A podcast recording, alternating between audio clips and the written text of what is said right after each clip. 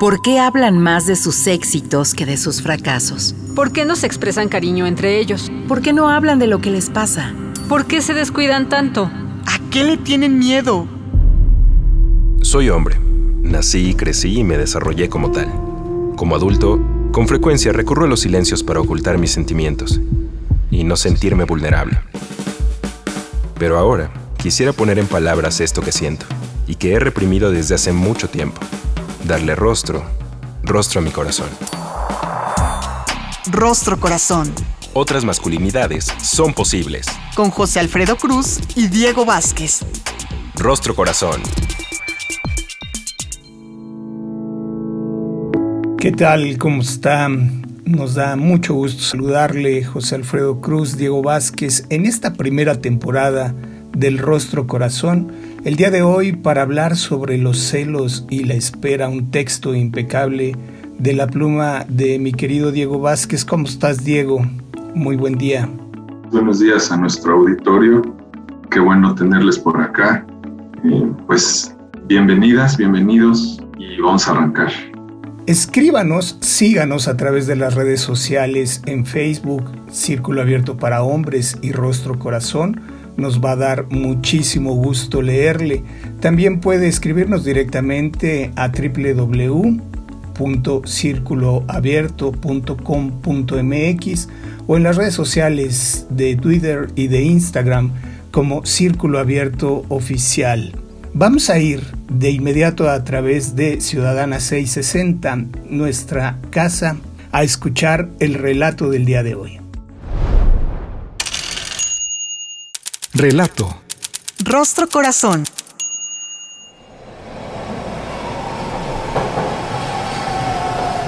Estoy parado esperándote donde siempre, en la estación del metro con correspondencia a la línea rosa a un lado de las escaleras del pasillo de la tienda naturista.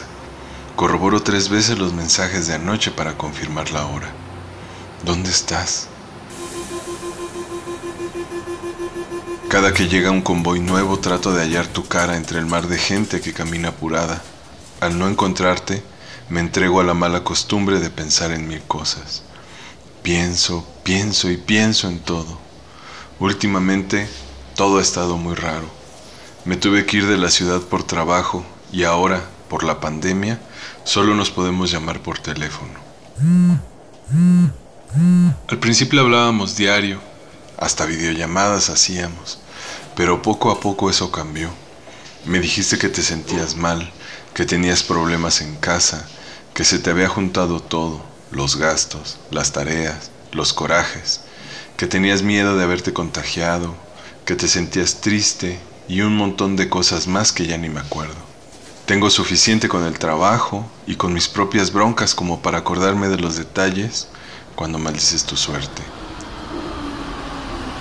En lo que te espero, trato de hacer un esfuerzo por recordar algo que sí me dijiste, pero no puedo.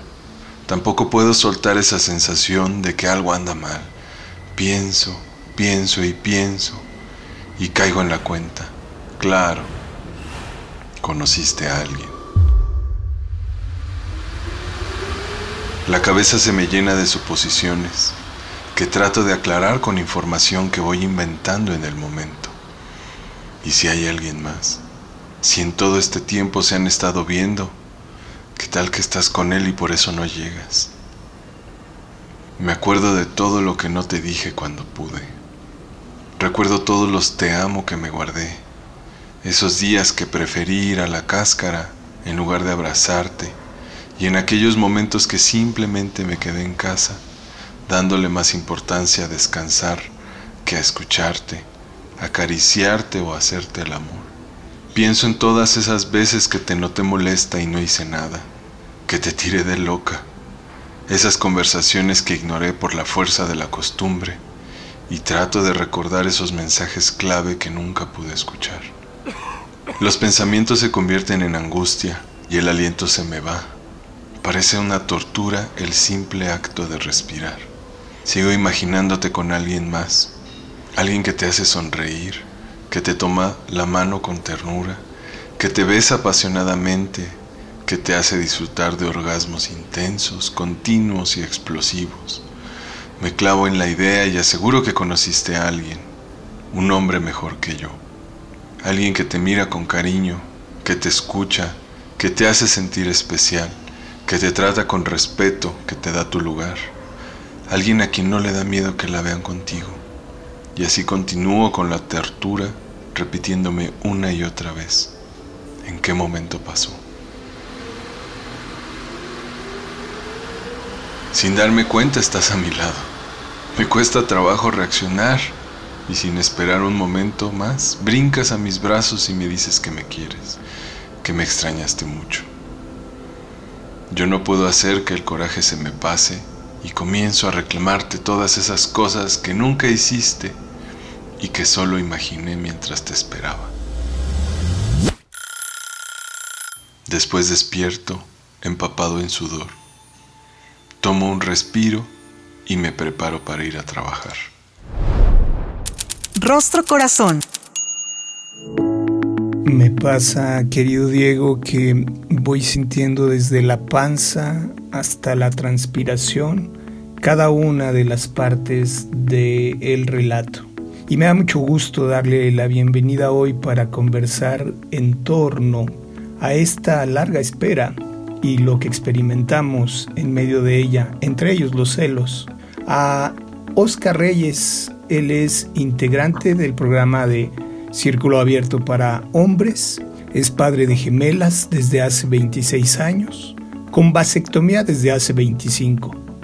Oscar disfruta del cuidado de sus hijas y se divierte en la convivencia, desde recolectar frijolitos rojos hasta acompañarles en sus rupturas amorosas. Oscar, ¿cómo estás? Bienvenido. Muy bien, José Alfredo. Encantado de estar aquí de invitado.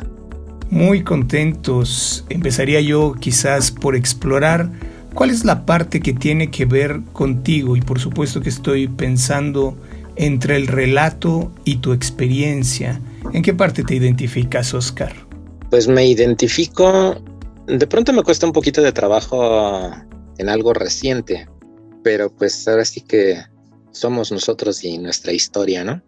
Me recuerdo en algunas etapas, experiencias de mi, de mi vida en relación con, con parejas, donde pues sí podía uno soltar, o podía yo soltar, como dicen, la, la imaginación y además para pensamientos negativos, ¿no? A veces quizás con algo que pudiera motivarlos o no, como en el relato, y pues lo desgastante que puede, que podía ser, ¿no? Para, para mí y pues es muy fuerte porque alguna vez escuché que los celos es, es como meternos en una competencia donde de antemano perdemos, ¿no?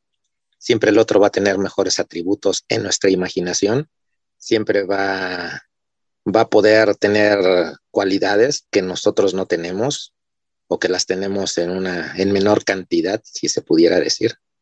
Pues es como que en lo que me identifico, o sea, en, lo desgastante y me llama la atención eh, al final de esto que nos, nos cuenta Diego de este cómo es que puede ser imaginario y sin embargo y hacernos perder de la experiencia real y concreta y, cercana con, en este caso, con la pareja, ¿no?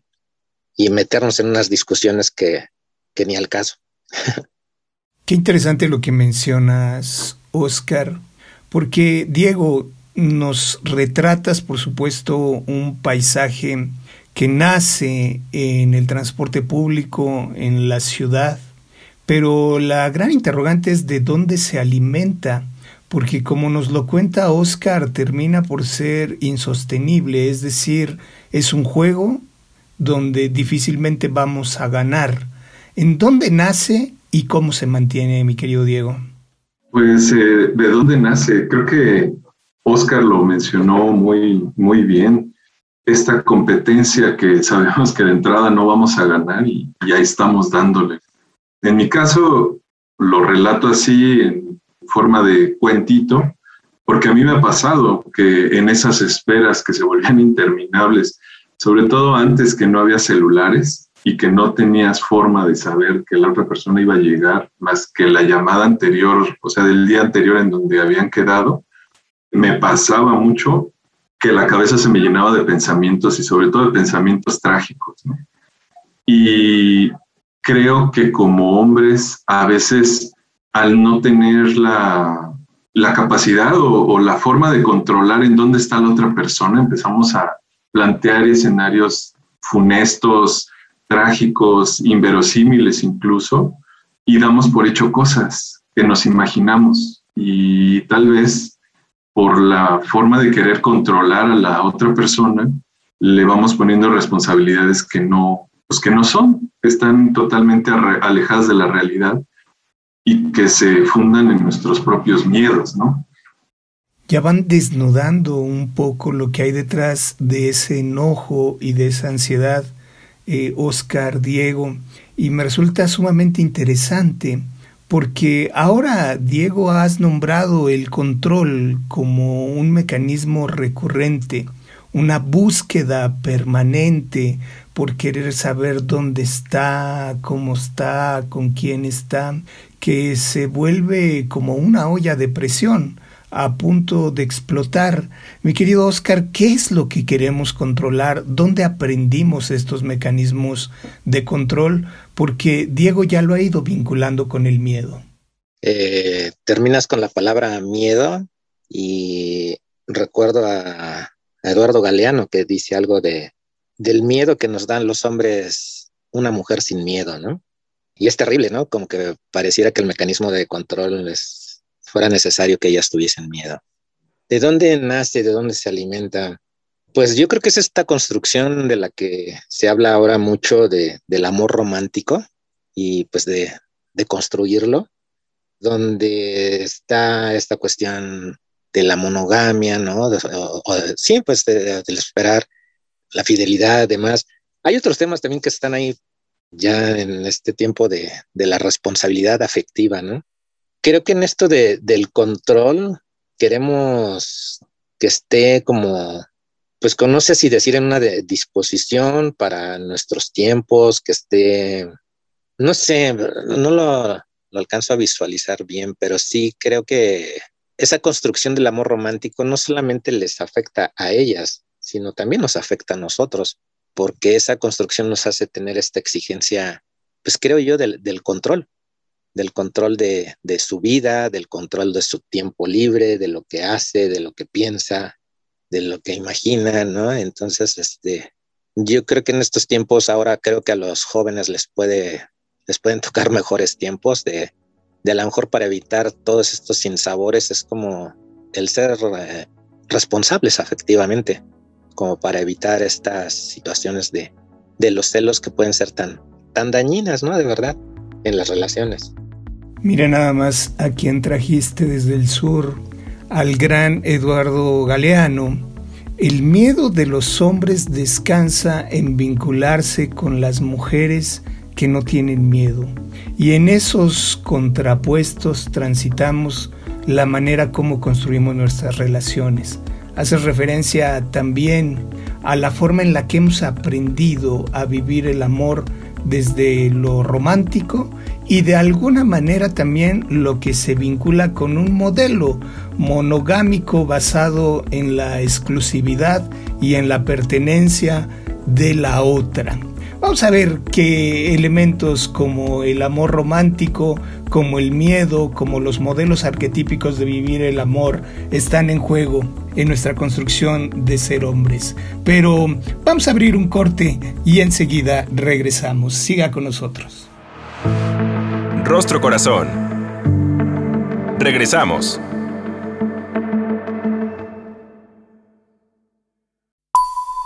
Estás escuchando Rostro Corazón.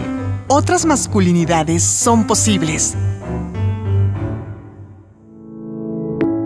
Ya estamos de regreso, muchísimas gracias por acompañarnos en Rostro Corazón. El día de hoy platicando sobre la forma como hemos aprendido a relacionarnos, de qué manera vivimos la espera, cómo la alimentamos, casi siempre basándonos en los celos, en los miedos, en el control, y de qué manera eso ha determinado o deteriorado nuestros vínculos. Mi querido Diego, eh, ¿cómo lo has transitado? qué te has encontrado en cada uno de los personajes que vas retratando en el texto y cuáles son las claves para ir de alguna manera no solamente transitando, sino trascendiendo estos miedos al relacionarnos como masculinos. Qué difíciles preguntas. Ahorita que estaba escuchando a Oscar, me imaginé así completamente la canción de Ramito de Violetas. Eh, bueno, yo conozco la versión de mi banda El Mexicano y pues el cuate este, el del el personaje que, de la canción, le manda flores, le manda poemas a su esposa y lo hace por muchísimo tiempo como un anónimo. Y con ella vive una relación agresiva, porque incluso la, la canción dice que era el mismo demonio, el, marido, ¿no? Eh, entonces me pongo a pensar, ¿por qué tendría uno como hombre disfrazar esa parte de ternura, de, cariño, de afecto en un personaje como el que retrata esta canción para hacer feliz a la mujer en el matrimonio. Ahí se juega, bueno, ahí yo encuentro un juego en el que el marido de cierta forma tiene el control de los afectos de la, de la señora y por otro lado, pues es a través de la violencia, también tiene el control de su vida. Entonces, no puedo encontrar un mejor ejemplo para, pues para esto, ¿no? Para la cuestión de los celos. En mi caso, los celos pues han sido cosas que he tenido que ir trabajando con el tiempo, que no ha sido fácil aceptar que soy celoso en algunas ocasiones, pero creo que es más bien un tema de soltar, de soltar ese control, ese miedo y aceptar las deficiencias y virtudes que uno tiene para poder compartirla con alguien más. Y pues ahora sí que confiar, confiar en, el mismo cariño, pues en la misma persona, ¿no? Y creo que esa es, para mí esa es una de las claves. Como decía una querida amiga, ya no me da miedo entregarme completamente y expresarme así, desbordarme de amor, ¿no? Buenísimo, Diego desparramarse, desnudarse en la expresión del amor también va a implicar asumir ciertas responsabilidades. Es decir, amar se convierte en una decisión. La cita está buenísima porque la versión, además de ser la más pegajosa y popular de un ramito de violetas nos lleva a confrontar la manera como aprendimos y cómo expresamos el amor. Hay una versión de Víctor Manuel probablemente más clásica, igual de contundente e igual de dolorosa. Oscar, habías mencionado el amor romántico como una determinante a la hora de relacionarnos. ¿De qué manera empezar a reconfigurarlo? Porque Diego ya empezó a poner ahí algunas claves interesantes sobre la responsabilidad que tenemos como masculinos a la hora de decidir relacionarnos y tú ya habías mencionado la responsabilidad afectiva, cómo asumir responsabilidades y transformar las maneras de amar. Y me quedé pensando, ¿será posible dejar de experimentar los celos a partir de vivirlos sin apegos? Pues yo creo que sí es posible. En estos tiempos ahora del Internet, del WhatsApp, de, las redes. A mí me tocó tener un enamoramiento incluso con alguien hasta en otro país, ¿no? Pero ante la falta de posibilidades económicas como para pagarme un vuelo, pues aceptar que ella podía vivir una, relación, este, no quisiera decir real porque el vínculo entre esta persona y yo no era, no era ficción, ¿no? Pero pero pues las circunstancias no, no lo permitían, pero sin embargo te aportaban algo.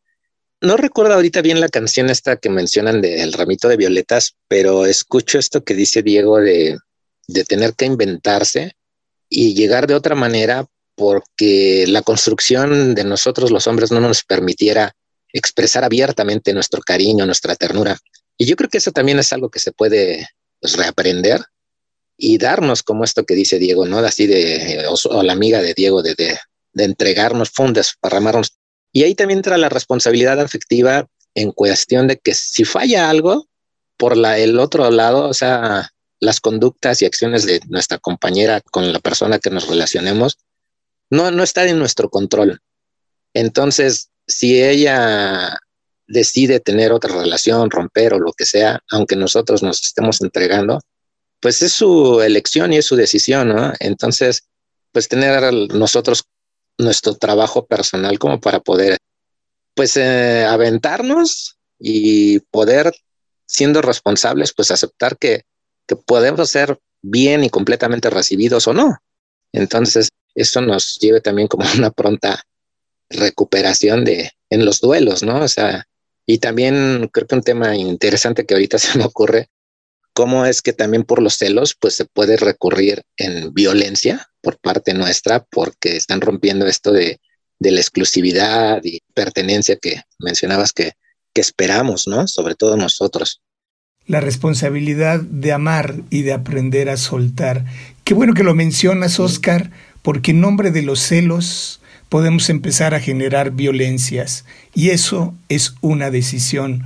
Fíjate que la creatividad nos lleva a la necesidad no solamente de imaginar, sino de atrevernos a romper con los formatos establecidos pero yo no sé si de repente nos da por plantearnos otras posibilidades. Fantaseamos mucho, Oscar, con otras formas distintas de amar, pero ¿qué tan factible es sostenerlas?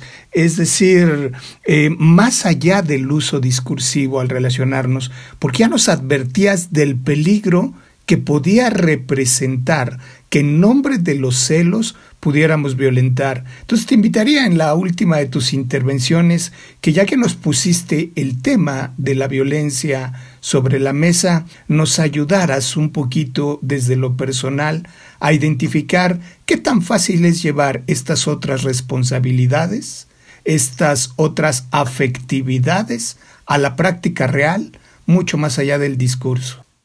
¿Qué tan factible es pues yo creo que arriesgándonos, o sea, arriesgándonos a hacer, si no lo hemos sido, pues de otras maneras, obvio.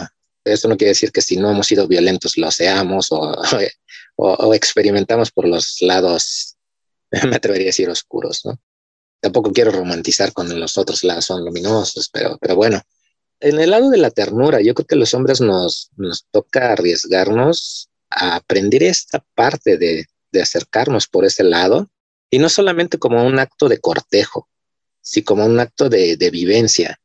Yo me recuerdo en mi última relación algo que me sucedió muy, muy bonito y creo que nos sucedió a, a ella y a mí, ambos. Llegábamos a tener intercambios llenos de ternura por WhatsApp y eso nos erotizaba.